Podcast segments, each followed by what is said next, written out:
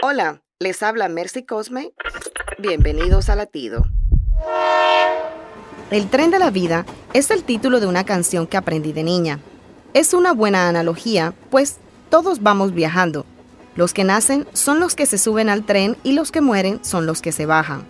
Durante el viaje, algunas personas nos hacen cambiar de asiento. Con otras compartimos experiencias inolvidables y al llegar a su destino les extrañamos mucho, pero con la esperanza de verlos más adelante. Mientras dura el viaje, sigamos el consejo de Romanos 12:18. Si es posible y en cuanto dependa de ustedes, vivan en paz con todos. Todos llegaremos a la parada final, así que te invito a dejar un legado de amor, fraternidad y esperanza. Te deseo un excelente viaje. Latido les llega a través del Ejército de Salvación.